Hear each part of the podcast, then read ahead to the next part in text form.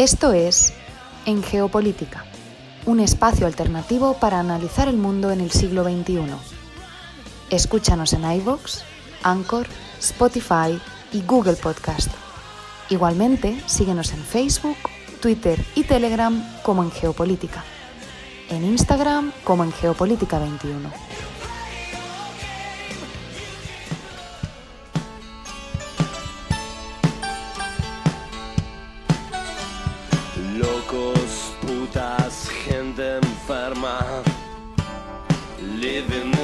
Ex junkies en tu casa disfrazados de burgueses. Living in the city. Evil childs. Living in the city. Las cosas ya están fuera de control. Living in the city, yeah. Y con Fuera de Control de Fito Páez abrimos el programa del día de hoy, domingo 2 de mayo de 2021. Los acompaña Fernando Galindo, iniciando transmisión desde la ciudad de Bogotá. Les agradezco a todas las personas que nos sintonizan en América Latina, el Caribe y España a través de la plataforma radiolibre.cc.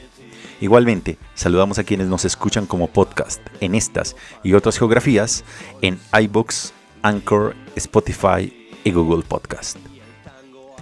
Esto es En Geopolítica, un espacio alternativo para analizar el mundo en el siglo XXI. Bienvenidos.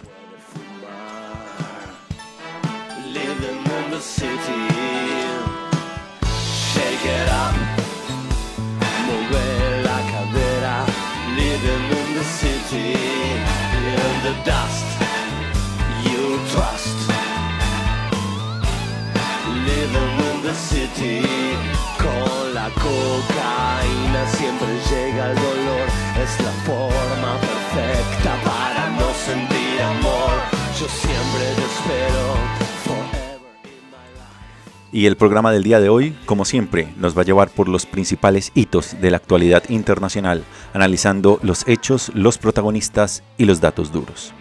Y nuestra primera gran estación nos va a llevar a Palestina y analizar el panorama electoral en este país. Viajaremos desde allí a Buenos Aires, Argentina, al fin del mundo, para escuchar la columna que nos trae Pablo el día de hoy. Desde Argentina conectaremos con nuestra sección Lo que estamos viendo, que nos trasladarán al Chad, a China y a Colombia. Desde Colombia daremos inicio a nuestra mesa internacional, Biden y los primeros 100 días de su gobierno, un análisis profundo e interesante. Y nos acompañarán desde Guadalajara, en México, Efren Osorio, desde La Paz, en Bolivia, Javier Zárate Taborga y desde Bogotá, en Colombia, Guillermo Ospina y finalizaremos este programa de una hora con nuestra sección Números Duros en una sección especial sobre los primeros 100 días de la administración Biden.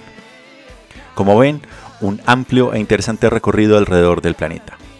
Antes de iniciarlo, les invitamos a que nos sigan en Facebook, Twitter y Telegram como en Geopolítica y en Instagram como en Geopolítica 21.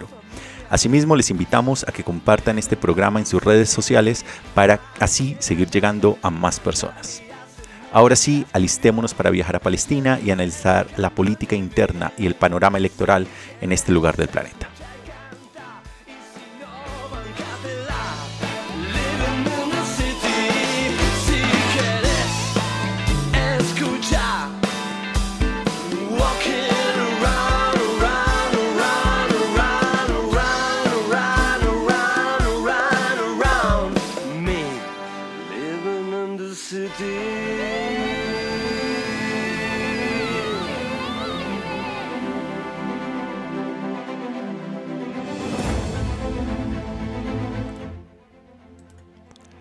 Elecciones en Palestina. La última vez que los palestinos acudieron a las urnas fue en el año 2006, después de que Mahmoud Abbas sustituyera a Yasser Arafat como presidente de la autoridad palestina. Pero las luchas intestinas entre el partido Alafat y Hamas, designado como grupo terrorista por los Estados Unidos y la Unión Europea, llevaron a los palestinos a lo que entre comillas se conoció una guerra civil. La discordia por el poder, la ideología y la visión condujo a una sangrienta batalla que hizo que Al-Fatah gobernara en Cisjordania desde 2007, mientras que Hamas hiciera lo propio en la superpoblada franja de Gaza. Ahora, unos 15 años después, los palestinos se disponen a votar en las elecciones legislativas del próximo mes. Sin embargo, las fisuras intrapalestinas vuelven a salir a la luz, lo que sugiere que la tan esperada votación podría ser incluso desechada. Si la facción de Al-Fatah de Abbas decide no celebrar la votación, que se viene retrasando desde el año 2010, las implicaciones podrían ser calamitosas. ¿Qué está en juego? Abbas, que en sus 85 años ha dirigido a la autoridad palestina a nombre del partido Al-Fatah durante 16 años, no quiere renunciar a su puesto ni al control de su partido en Cisjordania pero las perspectivas electorales de Abbas se han visto socavadas en los últimos meses por las facciones disidentes de Al-Fatah, en particular la encabezada por el militante encarcelado Marwan Barghouti, que es extremadamente popular entre los votantes palestinos. En una encuesta reciente, el 28% de los votantes dijo que votaría por la lista de Barghouti en comparación con solo el 22% de la otrora dominante Fatah de Abbas. Lo más importante es que el reparto de apoyos entre los candidatos asociados a Al-Fatah daría un gran impulso a Hamas, que, según los sondeos, obtendría el 27% de los votos en Cisjordania y Gaza, convirtiéndose en el mayor partido del Parlamento. Mientras tanto, el 57% de los palestinos de ambas zonas dicen que apoyarían una lista conjunta de Al-Fatah y Hamas. Sin embargo, por ahora esa opción parece muy poco probable dado lo tenso de esta relación. Mientras tanto, Abbas está tanteando el terreno. Temeroso de la derrota política, Abbas, quien mantiene una relación de trabajo tensa con el aparato de seguridad israelí, está probando sus opciones. En los últimos días ha dicho que los próximos comicios podrían retrasarse por un periodo de tiempo no especificado porque Israel no está dando a los palestinos de Jerusalén este suficiente acceso a las cabinas de votación. Los acuerdos de Oslo del año de 1993 estipulan que algunos palestinos pueden votar en las oficinas de correo designadas en Jerusalén. La mayoría tendría que votar en Cisjordania. Abbas y sus seguidores dicen que esto privaría de derechos a los votantes de Jerusalén del Este. Pero los críticos dicen que Abbas está fabricando una crisis política y utilizando el hecho de que Israel no facilita formalmente el proceso de votación como pretexto para anular la votación y evitar así una posible derrota. ¿Qué quieren entonces los votantes palestinos? Las encuestas muestran que los cuatro principales prioridades de los votantes palestinos son la unificación de Cisjordania y la Franja de Gaza, el impulso de la economía, la lucha contra la corrupción y la eliminación del bloqueo de Gaza. Abbas sabe que es impopular y que su gobierno se asocia a menudo con el amiguismo y la corrupción. Alrededor del 84% de los palestinos de ambos enclaves dicen que las instituciones de la autoridad palestina son corruptas. Aunque los votantes no creen que jamás vaya a mejorar sus perspectivas económicas, todo indica que confían más en ellos que en la autoridad palestina. Ello nos conduce al partido Hamas, al enviar una ráfaga de cohetes a Israel en los últimos días, Hamas ha dejado claro que tanto a la autoridad palestina como a los dirigentes israelíes que habría consecuencias si se anula la votación del próximo mes. Incluso algunas fuentes en la franja de Gaza hicieron declaraciones a un medio libanés que podría haber un aumento de la violencia si no se celebran los comicios. ¿Cuál es la posición de Israel, país que ocupa ilegalmente ambas, ambas zonas de Palestina? Aún no es claro cuál es la posición oficial de Israel sobre la votación. Pero todo esto tiene como telón de fondo una semana llena de violencia en Jerusalén, donde los residentes árabes, enfadados por las restricciones impuestas al acceso a la ciudad vieja durante el Ramadán, se enfrentaron a judíos ultraortodoxos. En respuesta, los judíos de extrema derecha marcharon por la ciudad coreando muerte a los árabes. Aunque las últimas noches fueron más tranquilas y la situación, es, combustible y muchos temen que los enfrentamientos, hasta ahora limitados a Jerusalén, puedan extenderse a la franja de Gaza y Cisjordania, e incluso a otros lugares del mundo musulmán, dado el estatus simbólico de Jerusalén. De cara al futuro, Pesos pesados internacionales y regionales como la Unión Europea y Egipto están presionando a Israel para que facilite la votación masiva en todo Jerusalén Este. Pero parece que el gobierno actual palestino, precedido por Abbas, no se muestra tan convencido en si llevar a cabo la votación o no como está estipulado. Habrá que ver cómo evoluciona esta situación en las próximas semanas. Y con esta editorial abrimos el programa del día de hoy. Vamos ahora a viajar al fin del mundo, a la ciudad de Buenos Aires, Argentina, para conocer la columna que nos trae Pablo el día de hoy.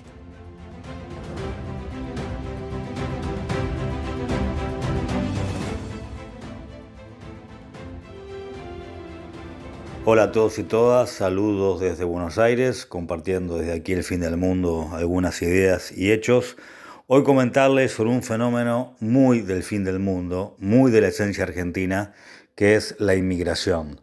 Tal vez alguna vez escucharon aquello de que los mexicanos descienden de los aztecas, los peruanos descienden de los incas y los argentinos descendemos de los barcos. Y ese juego de palabras eh, denota una realidad. La Argentina es realmente un país de inmigrantes, de norte a sur y de oeste a este.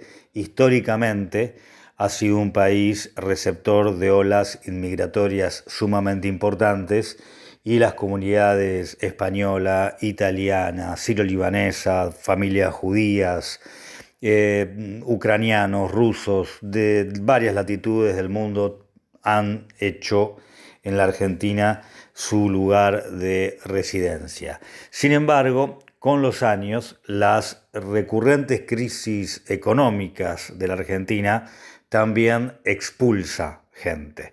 La Argentina hoy tiene actualmente un 2,5% de su población viviendo fuera de sus fronteras. No es una cifra muy alta comparada con otros países de la región que llegan a tener casi el 15% de su población, como Paraguay o Uruguay, que históricamente ha tenido casi la mitad de su población viviendo fuera de sus fronteras. Sin embargo, en la Argentina lo que resulta particularmente preocupante es cómo de un modo cíclico, con las crisis económicas que cada tanto llegan, más familias, más individuos buscan su destino fuera del país. Y es lo que está sucediendo actualmente. Se escucha muy frecuentemente de argentinos y argentinas que se están yendo a Estados Unidos, a España, a otros países europeos, también a destinos más originales y poco frecuentes como Australia, Nueva Zelanda, en busca de mejores horizontes dada la situación del país. Y otro fenómeno que se vive es el retorno a sus países de eh, poblaciones que tiempo atrás habían decidido migrar a la Argentina. Eso es muy notable con las poblaciones asiáticas. La Argentina tiene también una interesante, importante población de origen chino, japonés, coreano. Sin embargo, por la evolución de algunos países que en su momento dieron población a la Argentina, Japón, Corea, el fenómeno del retorno es muy marcado muchos coreanos y coreanas o japoneses, japonesas que llegaron al país hace algunas décadas han entendido que lamentablemente sus países de origen hoy ofrecen muchas más oportunidades que la Argentina y están retornando a aquellos países. Y finalmente, una nota de especial interés es el caso de Venezuela han llegado muchos venezolanos y venezolanas en los últimos años a la Argentina, sobre todo durante el gobierno de Mauricio Macri. Pero ahora que en la Argentina gobierna un presidente y un partido que muestra ciertos rasgos de afinidad con el régimen chavista en Venezuela, son también muchos los venezolanos que están saliendo de la Argentina y buscando un tercer país ante el temor, según dicen ellos, de un proceso de venezuelización de la Argentina. El gobierno argentino ha sido muy contradictorio respecto al gobierno de Maduro. El, canciller llegó a decir que se trataba de una dictadura, mientras otros ministros reivindican el régimen chavista. Y en esa ida y vuelta, en esa ambigüedad, para muchos venezolanos residentes en la Argentina se abre una alerta y es por ello que algunos están emigrando también del país junto a esta nueva ola de argentinos que también están buscando nuevos horizontes.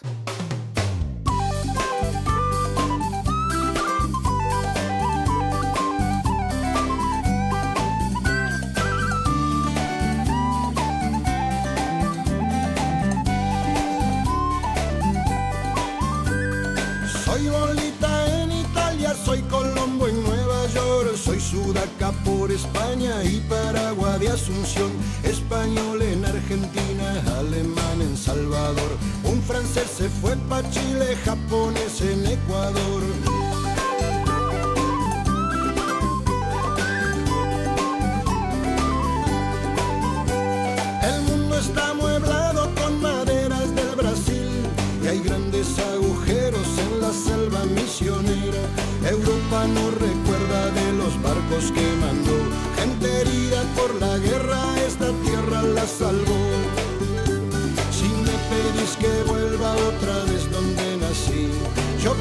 Que tu empresa se vaya de mi país y así será igual a igual. Y así será igual a igual. Lo que estamos viendo. Continúan los disturbios en Chad, la población china decae y las protestas han vuelto a Colombia. Los chadianos rechazan el golpe de Estado blando.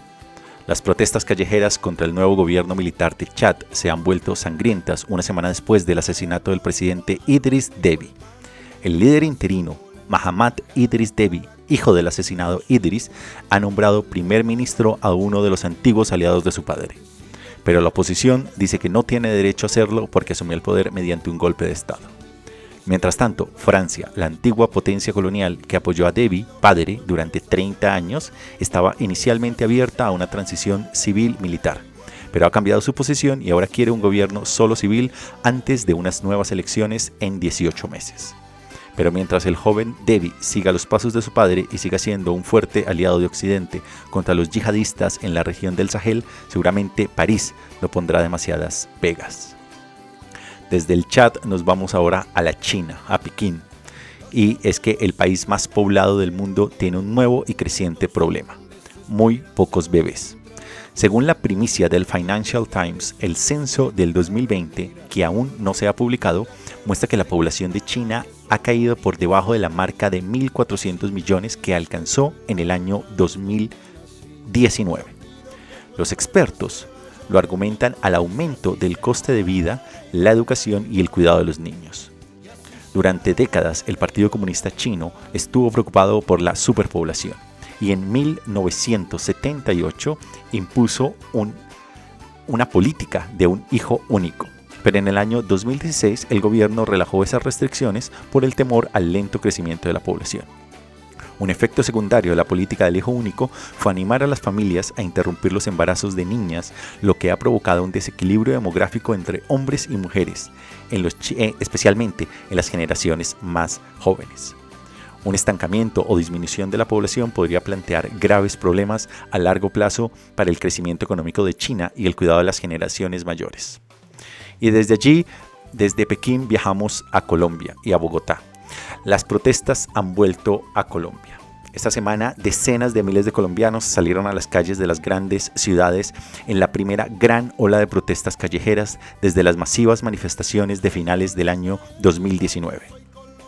El principal desencadenante ha sido, entre muchos otros, un impopular y leonino plan de reforma tributaria que, en plena pandemia, que afecta directamente a las clases pobres y trabajadoras del país.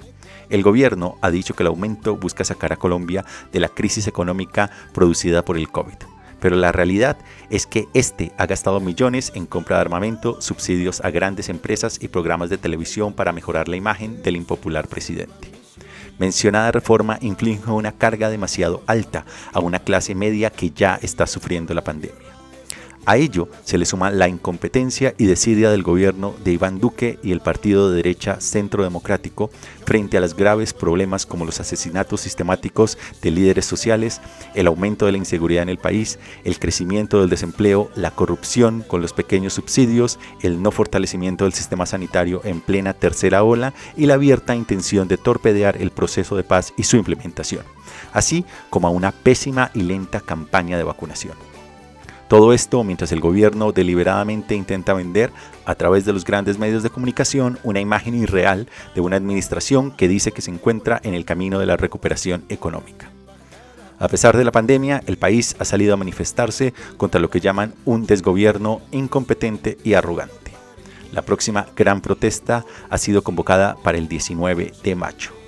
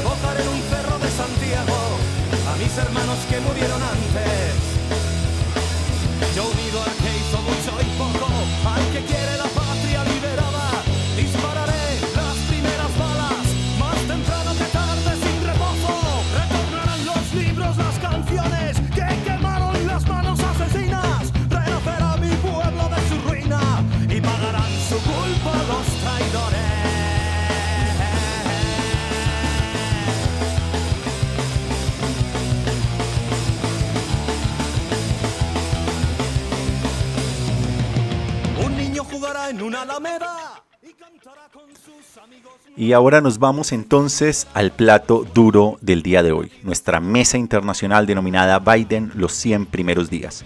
Un análisis interesante que nos llevará a tres lugares en este continente. A México, a la ciudad de Guadalajara en México y desde allí nos acompañará Efren Osorio, a los Andes bolivianos, a La Paz. Desde allí nos acompañará Javier Zárate Taborga y a Bogotá, en Colombia, donde nos acompañará Guillermo Espina. Y estaremos analizando qué ha pasado con estos primeros 100 días del gobierno de Joe Biden. Vámonos entonces a escuchar esta interesante mesa internacional.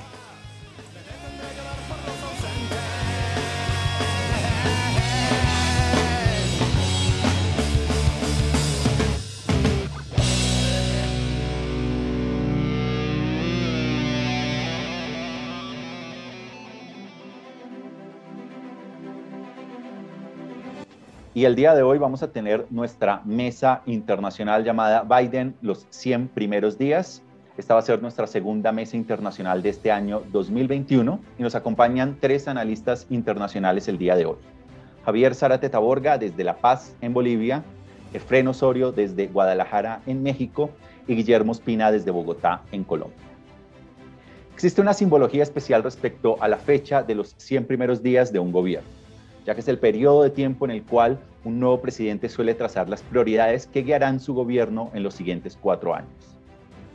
Es por eso que en esta mesa internacional queremos hablar sobre ello y hacer un análisis a tres bandas sobre cuál ha sido la agenda del nuevo inquilino de la Casa Blanca. Arranquemos entonces con una primera conversación sobre un análisis general de estos primeros 100 días, qué ha cambiado y qué sigue igual. Abramos esta primera ronda contigo, Efren Osorio, en México, y bienvenido a la Mesa Internacional.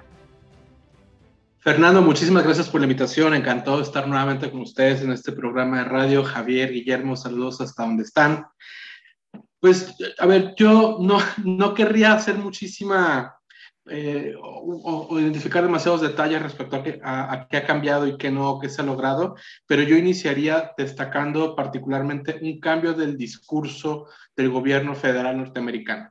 De ahí parte, o de ahí podemos salir a mencionar todos los logros o obstáculos a los que ha enfrentado esta administración en los primeros 100 días, pero eh, yo destacaría justamente eh, que ha cambiado el tono y ha cambiado la severidad y la forma en la que el gobierno federal norteamericano, por ejemplo, se comunica con los medios de comunicación, se comunica con su constituency, ¿no? con sus representados, se comunican entre, inclusive entre otras eh, fuerzas políticas y por supuesto está acompañado de un cambio eh, no solamente discursivo, sino además eh, busca de alguna manera recuperar el liderazgo eh, de Estados Unidos en los discursos y las agendas internacionales, ¿no?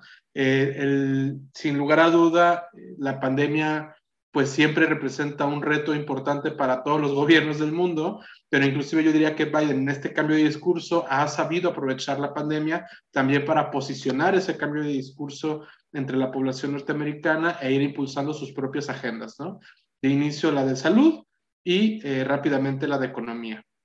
Así que la verdad es que yo por ahí eh, arrancaría esta conversación, eh, Fernando, y, y, si quieren en la siguiente ronda conversamos de lo que creo que ha sido lo más destacado de estos primeros 100 días. Perfecto, muy bien, vámonos a La Paz, en Bolivia. Javier, bienvenido a la Mesa Internacional. La misma pregunta, ¿qué ha cambiado y qué sigue igual en la política en estos primeros 100 días de Biden?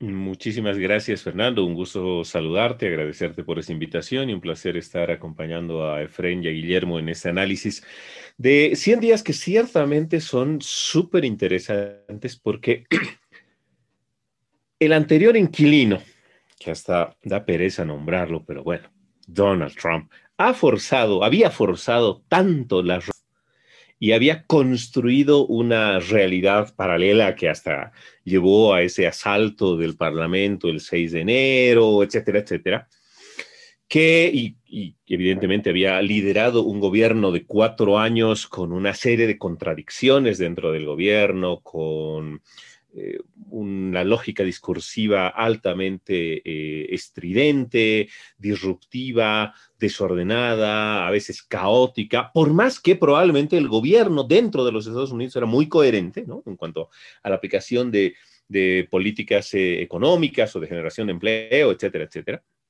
Pero había forzado tanto el discurso, fundamentalmente el último año con motivos electorales, que la, y la entrecomillo, la paz que ha venido luego de la tormenta trumpista que encabeza Biden, eh, pareciera realmente uno de los procesos más eh, extraños que se han producido en, un gobierno, en un cambio de gobierno, de administración de gobierno en los Estados Unidos, porque eh, es comparar una administración con otra con unas formas terriblemente distintas.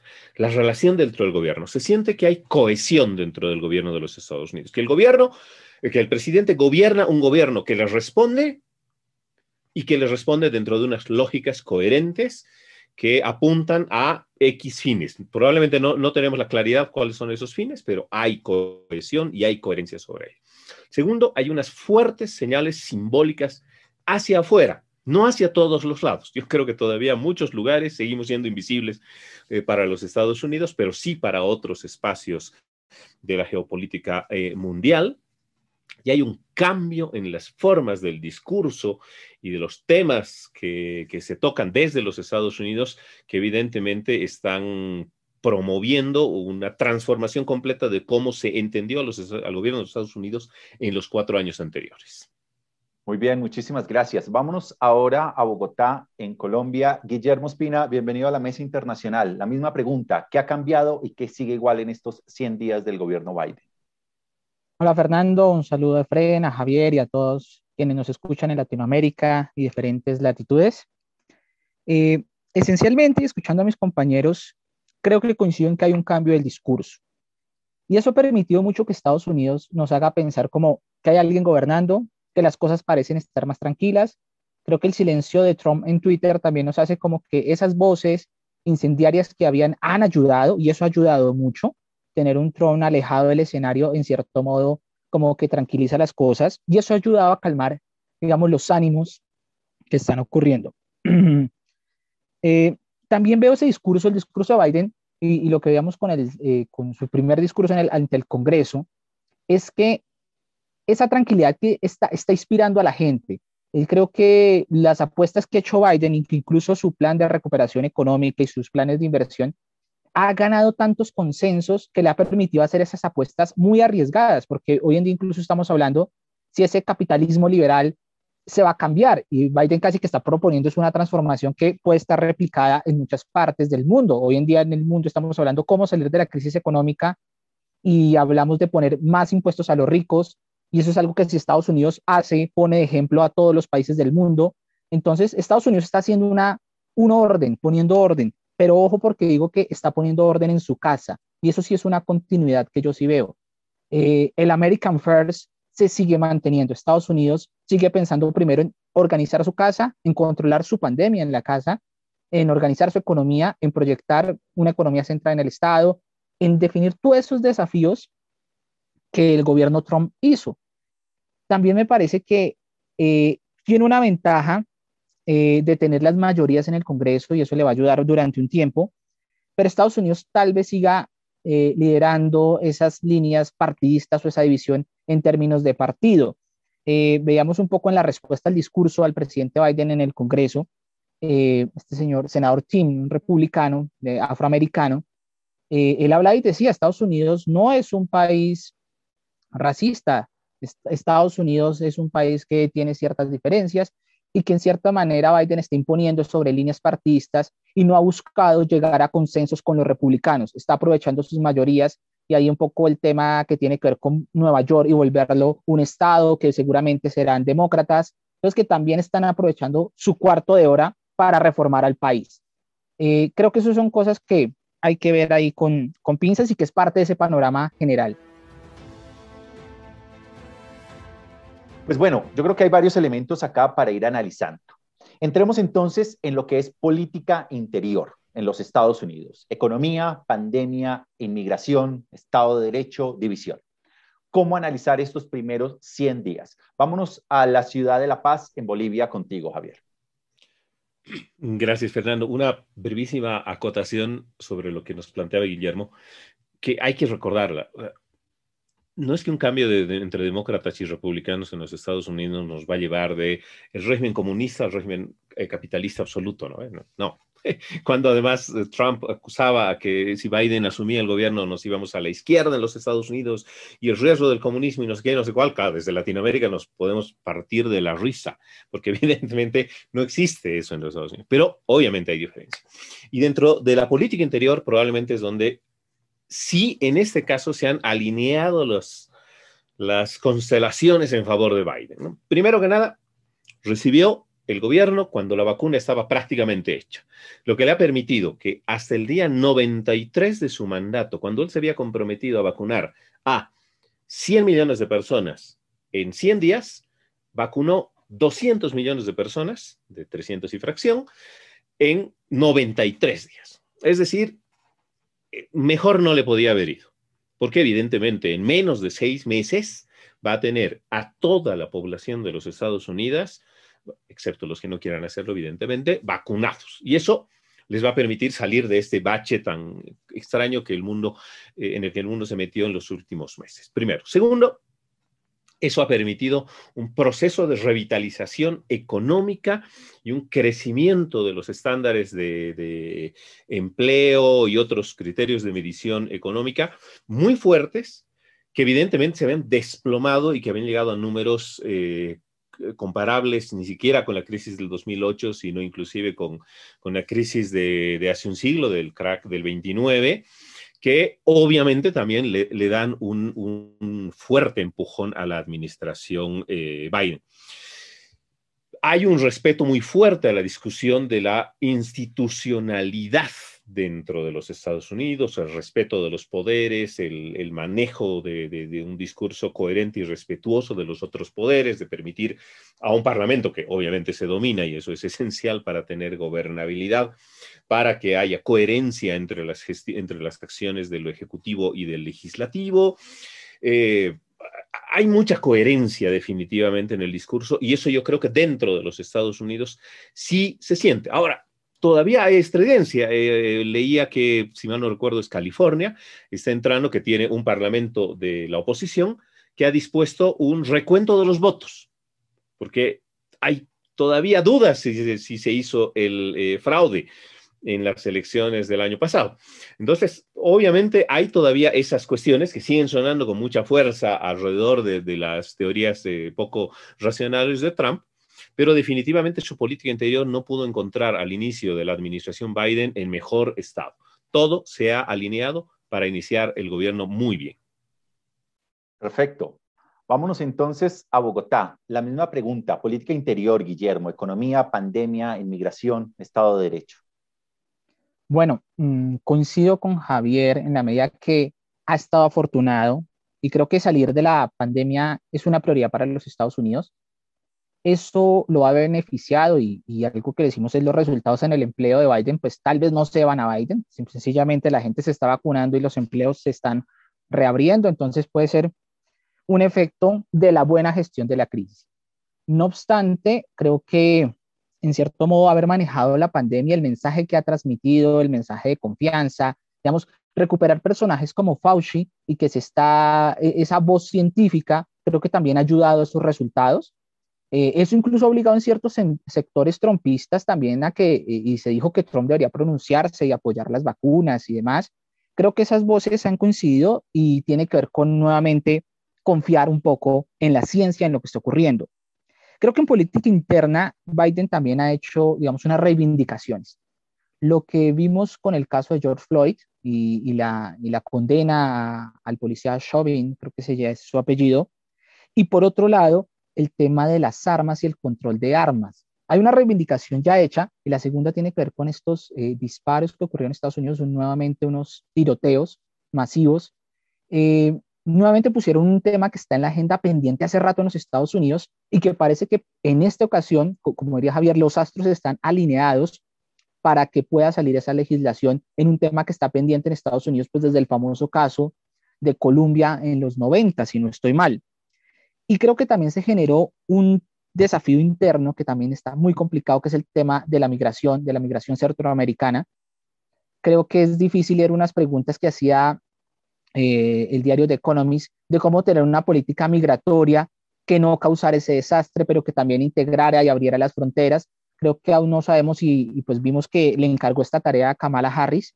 Eh, creo que va a ser el gran desafío en este momento para el gobierno Biden, mientras va impulsando otras políticas. Creo que la migración va a ser el tema más peliagudo de lo que hay, sobre todo porque Estados Unidos está cambiando el censo, se está cambiando los distritos electorales, que eso tiene unos efectos políticos, porque uno de los discursos de la derecha ha sido pues de que del blanco norteamericano es que se está transformando su demografía y que va a desaparecer el norteamericano blanco. Y esa es una de las preocupaciones que puede alentar también posibles atentados, posibles medidas, rechazo a los latinos.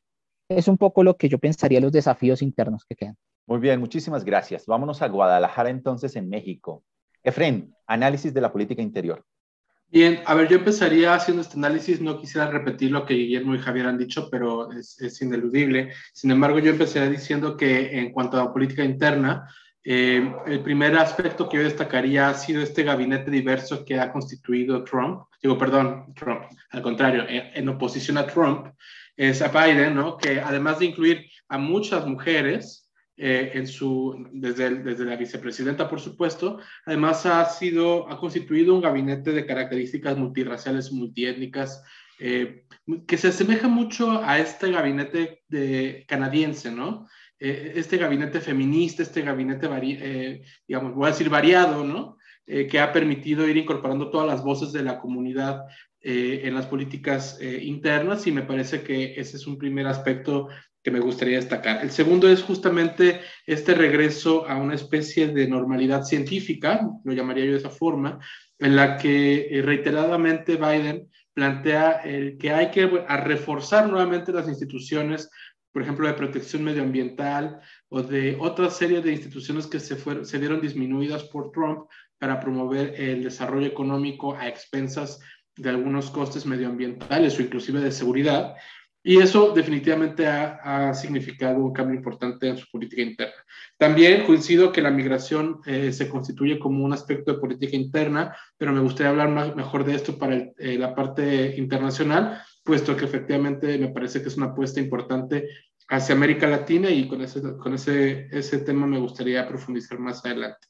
Y por último, destacaría el tema de derechos humanos con la política social interna, no solamente por el Black Lives Matter, eh, que, tuvo mucho eco con el juicio de Chauvin y que finalmente tuvo una sentencia condenatoria, cosa que no había ocurrido en muchos casos eh, similares, sino de que además eh, se está nuevamente abordando el tema de las garantías sociales o los derechos sociales de la población, ¿no? Tanto reconocer una serie de derechos tan básicos que a lo mejor en América Latina sí se tienen, como eh, los días de maternidad y paternidad, que pareciera que son eh, aspectos pequeños, pero que en Estados Unidos no son menores, y que empiezan a tener otra vez preponderancia en el discurso social eh, de Estados Unidos, ¿no? Como que pareciera que se empiezan a sentar algunas bases hacia, un, hacia una especie americana de estado de bienestar. Y lo voy a decir y voy a hacer una apuesta aquí grande. Me parece que Biden está apostando a que él no solamente va a gobernar un periodo de gobierno. Eso significaría que va a apostar, va a lanzar todas sus políticas sociales, eh, augurando que Kamala Harris se convierta en la próxima presidenta de los Estados Unidos. Sé que me estoy adelantando cuatro años de esto, pero me parece que para allá va la política interna de Estados Unidos.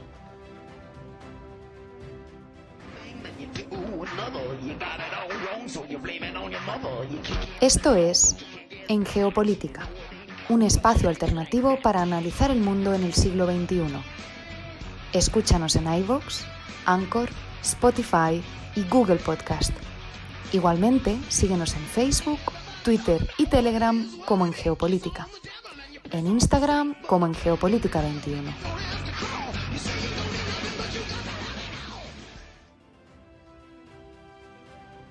Muy bien, pues vámonos entonces a hablar sobre política exterior. En ese sentido tenemos desde el cambio climático, la retoma de negociaciones indirectas con Irán, la OTAN, el retiro de las tropas de Afganistán, la iniciativa COVAX, entre otras. Guillermo, vámonos a Bogotá y ¿cuál es el análisis de esta política exterior de estos primeros 100 días de Biden? Bueno, mm, el mensaje de Biden a América está de regreso. Yo todavía tengo mis dudas, creo que todavía plenamente, como decía, está organizando la casa. Mientras no organice la casa, no va a intervenir y eso podríamos mencionar el caso de las vacunas y el tema de COVAX. Si bien Estados Unidos mm, ha actuado en ayuda de la India y es un actor importante para salir de, de la crisis de la pandemia, su ayuda en niveles productivos, su exportación de vacunas, pues aún parece ser muy tímida porque la legislación norteamericana en este momento está diseñada para sacar adelante a los Estados Unidos creo que ha salido en, respuesta en emergencia a la India, pero si no hubiese dado ese caso, si no hubiera ocurrido lo que ocurre en la India, pues seguiría con su política. Digamos que ha sido un poco, este, este mecanismo se va a demorar en fortalecerse en la medida que Estados Unidos ya tenga más controlada su pandemia, que puede ser parte de tiempo, pero en estos 100 días pues se vio una ausencia de Estados Unidos frente a estos mecanismos eh, multilaterales. Algo que sí me llama la atención es el caso de, de Estados Unidos creo que algo que nos va a definir mucho en, la agenda ambiental es el papel que Estados Unidos va a tener. A mí me sorprendía mucho cuando uno veía los planes de desarrollo de China para el año 2030 y ya estaba hablando de una agenda verde.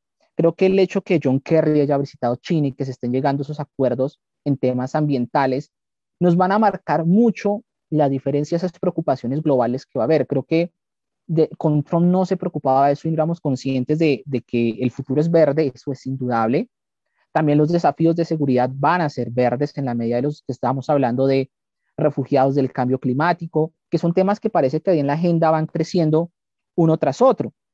Y que los países, me parece muy positivo que los países ahora mismo estén hablando de eso y sean conscientes de ello.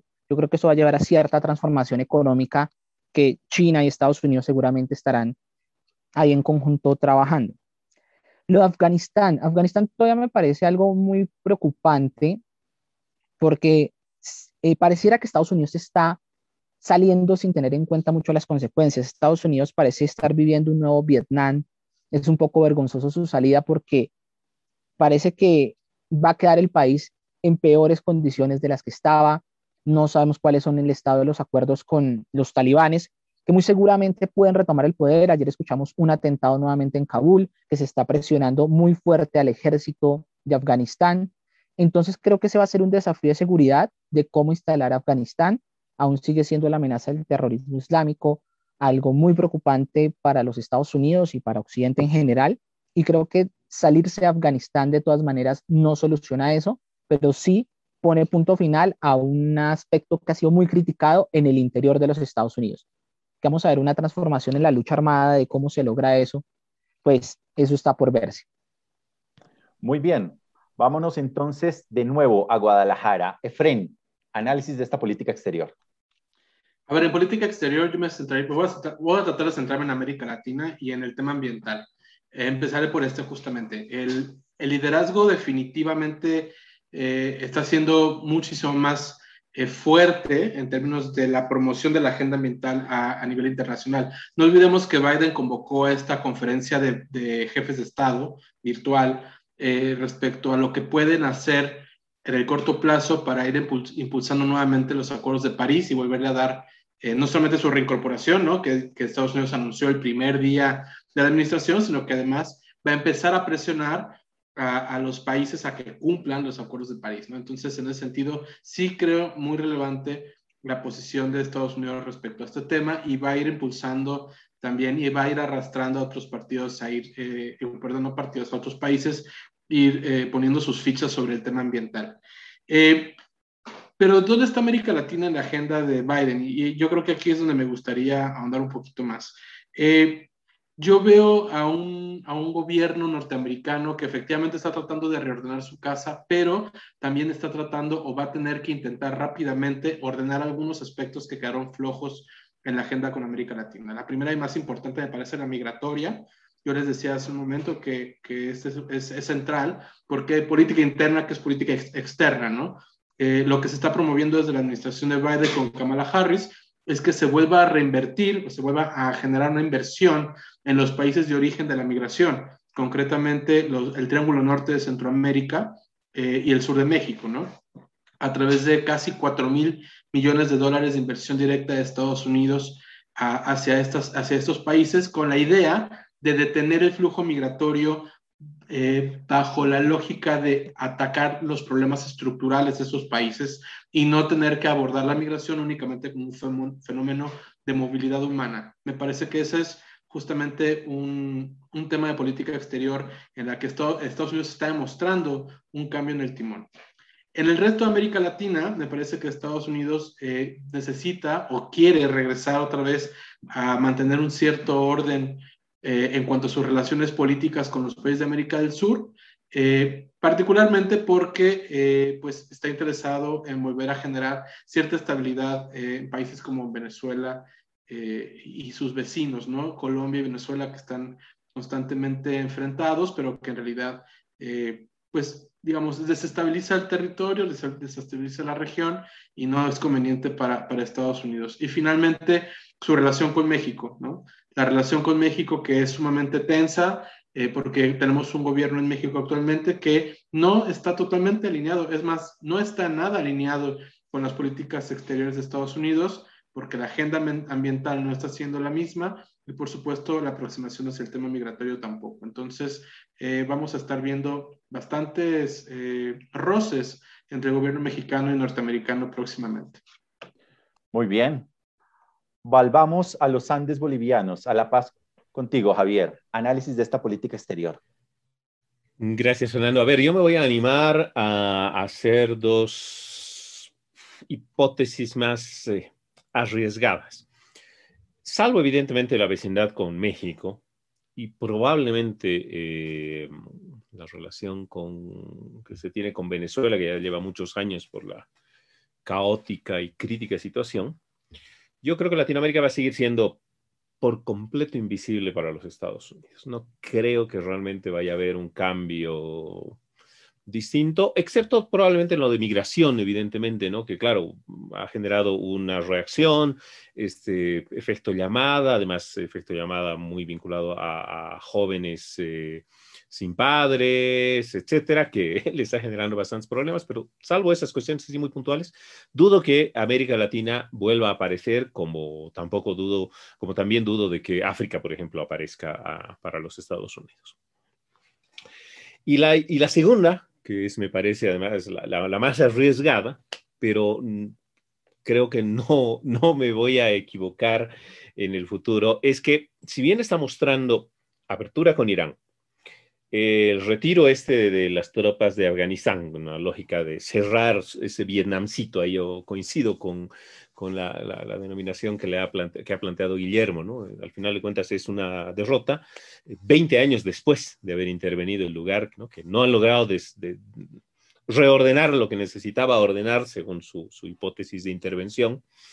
Em, que son 20 años de una sangría en la que han muerto varios centenares de, soldados estadounidenses, etcétera, y alguna que otra muestra más, digamos, de, de, buena voluntad, yo creo que los Estados Unidos muy rápidamente van a volver a crear un conflicto.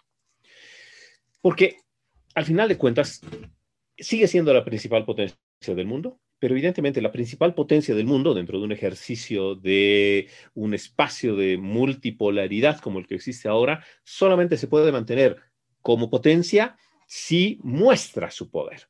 Y su poder eh, a nivel geopolítico no se muestra solamente a través de la economía o a través del liderazgo en los organismos internacionales, etcétera, sino se ejerce a través de la violencia. Yo creo que Biden, más tarde, más temprano, tal vez no este año, quién sabe, pero en el siguiente a lo sumo, va a tener que crear un nuevo eh, conflicto bélico en determinado lugar del mundo. Solo que en este caso es llamativo el escenario. Rusia, China, al menos son dos actores que tienen áreas, eh, esferas de influencia mucho más amplias y va a ser en alguna de esas esferas de influencia donde se va a producir este impacto, este conflicto potencial y ciertamente ese conflicto puede generar más bulla que otros conflictos que se hayan podido plantear. Muy bien. Pues bueno, definitivamente inició el gobierno de Biden. Acabamos de pasar esta etapa de calentamiento de 100 días, con lo cual la pregunta que seguiría, y esto va a ser como la ronda final que nos vamos a dar, es ¿qué sigue? ¿Qué puede esperarse o qué hizo falta? Volvamos a la ciudad de Guadalajara, en México, contigo, Efraín. ¿Qué sigue? Muy bien, pues a ver, yo creo que sigue un enfrentamiento muy fuerte en la Cámara eh, norteamericana, justamente para, eh, en el, digamos, este proceso legislativo que se viene para tratar de impulsar las diferentes agendas eh, de los demócratas. Está la agenda del New Deal o del Green New Deal que empuja fuertemente Alexandria Caso Cortés y que tiene de alguna manera el visto bueno de Biden, aunque con, digamos, un poco más de tibieza, pero es muy probable que ese tema se vuelva a poner sobre la mesa y genere muchos conflictos. La otra es justamente la, la, la redistribución de los valores de los colegios electorales eh, durante el próximo año, resultado del censo, también eso va a generar bastantes eh, inquietudes y me parece también que viene un proceso importante respecto al ordenamiento económico, ¿no? Eh, esta, esta gran, eh, eh, digamos, este gran motor económico que está haciendo el, el apoyo de los, 2000, de los 2 billones de dólares, son 2 mil millones de millones de dólares redistribuidos entre su población con apoyos, digamos, es el primer paso de una transformación económica que no sabemos si va a ser sostenible, pero que está siendo la bandera política de Biden. Volvamos a los Andes bolivianos. Eh, Javier, contigo, ¿qué viene? ¿Qué sigue? Coincido que es la consolidación del gobierno respecto a esta sensación de cambio de discurso. Eh, evidentemente, la concreción de estas políticas inmediatas, la reconstrucción de la economía que ha salido muy golpeada por la pandemia, la conclusión de la, de la, vacunación como clara muestra de, cómo los Estados Unidos pueden lograr lo que se proponen. Y hay, evidentemente, un reordenamiento respecto a tratar de construir una, de reconstruir, y lo entrecomillo, esa institucionalidad afectada, muy afectada por la era Trump, aprovechando la mayoría de las, eh, de las cámaras, sabiendo que es muy probable que se pierda al menos la de los demócratas, al menos la de los representantes en las, en las eh, elecciones de medio término, y eh, la necesidad de tensionar fuera del, del espacio estadounidense como tal, la presencia de los Estados Unidos en el mundo, sabiendo que a la vez va a tratar de equilibrar, mantener el equilibrio de esa muestra de los, entre comillas, nuevos Estados Unidos que quiere liderar Biden, con su retorno a todas las organizaciones internacionales de las que se habían retirado, etcétera, pero que eso se necesita para mostrar ese golpe que hace rato como hipótesis planteaba. Muy bien, muchísimas gracias. Pues cerremos esta mesa internacional volviendo aquí a la ciudad de Bogotá. Bueno, mmm, creo que lo primero es una agenda acelerada por parte del gobierno Biden para evitar esos posibles efectos que pueda tener las elecciones de medio término. Creo que se va a tratar de impulsar esta legislación lo más rápido posible para tratar de esa preocupación. Normalmente el gobierno pierde escaños en estas elecciones de medio término. Por otro lado, hay algo que se ha cuestionado mucho y que Javier nos pone ahí el tema, no sé, esa visión entre realismo y multilateralismo. Entonces, eh, es cuál va a ser la relación con Rusia y con China. Si los vamos a integrar dentro de estas medidas, dentro de las reglas de juego internacional, o vamos a buscar un enfrentamiento. Y creo que lo que dice Javier de escenarios de conflicto que preocupan mucho es el caso de Ucrania. Ya vimos algunas muestras. El caso de Taiwán, que sigue siendo muy peliagudo. Y la reactivación de alianzas, por ejemplo, como el famoso Quad, que tiene que ver con Australia, con la India, con Japón, y los Estados Unidos participando ahí como para meter una presión a China por temas que preocupan a estos países como es la zona de Taiwán, la zona del, mar meridional de China. Entonces son cosas que todavía no sabemos cuál va a ser el aspecto de esa negociación. Tal vez sea una forma de conseguir acuerdos con presiones militares, demás, con competencia. Creo que son cosas que Biden a futuro, después de organizar su casa, va a salir a reorganizar el mundo. Es un poco la idea que vería. Bueno, pues muy bien, hemos tenido este análisis en tres diferentes geografías con tres expertos analistas internacionales sobre lo que ha sido Biden los primeros 100 días y hemos estado tocando temas de política interna, de política externa y de qué viene dentro de la agenda del presidente Biden. Quiero agradecerles a ustedes, Efren en México, Javier en Bolivia y Guillermo en Colombia por su tiempo, por atender esta invitación y por compartir con todos nosotros sus análisis. Nos encontramos en una siguiente mesa internacional. Muchas gracias, Fernando. Buen día. Muchas gracias, Fernando. Buen día.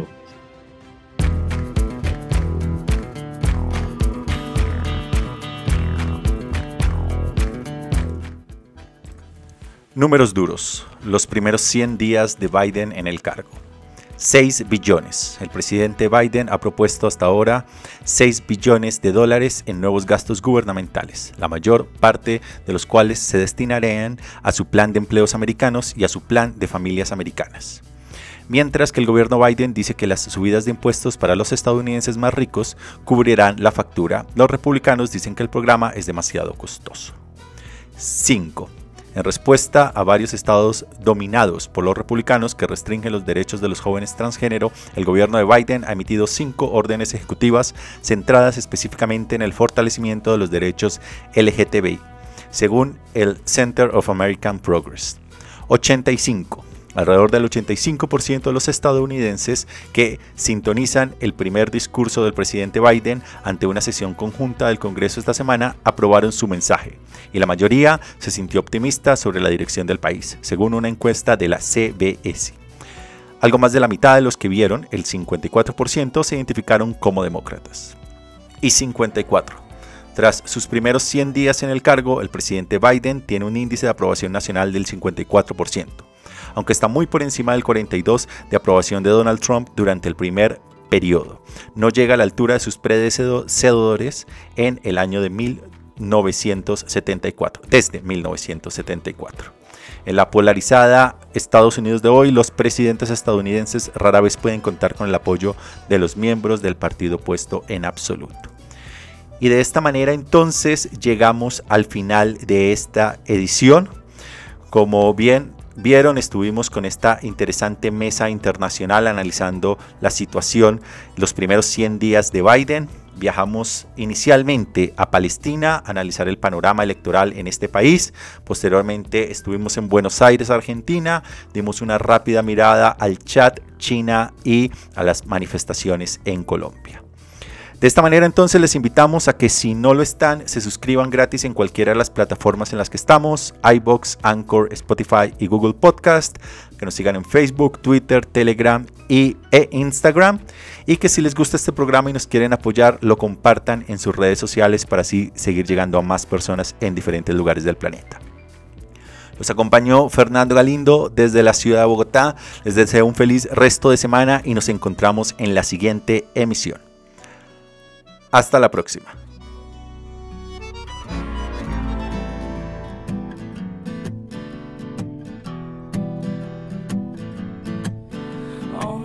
First part of the journey, I was looking at all the life.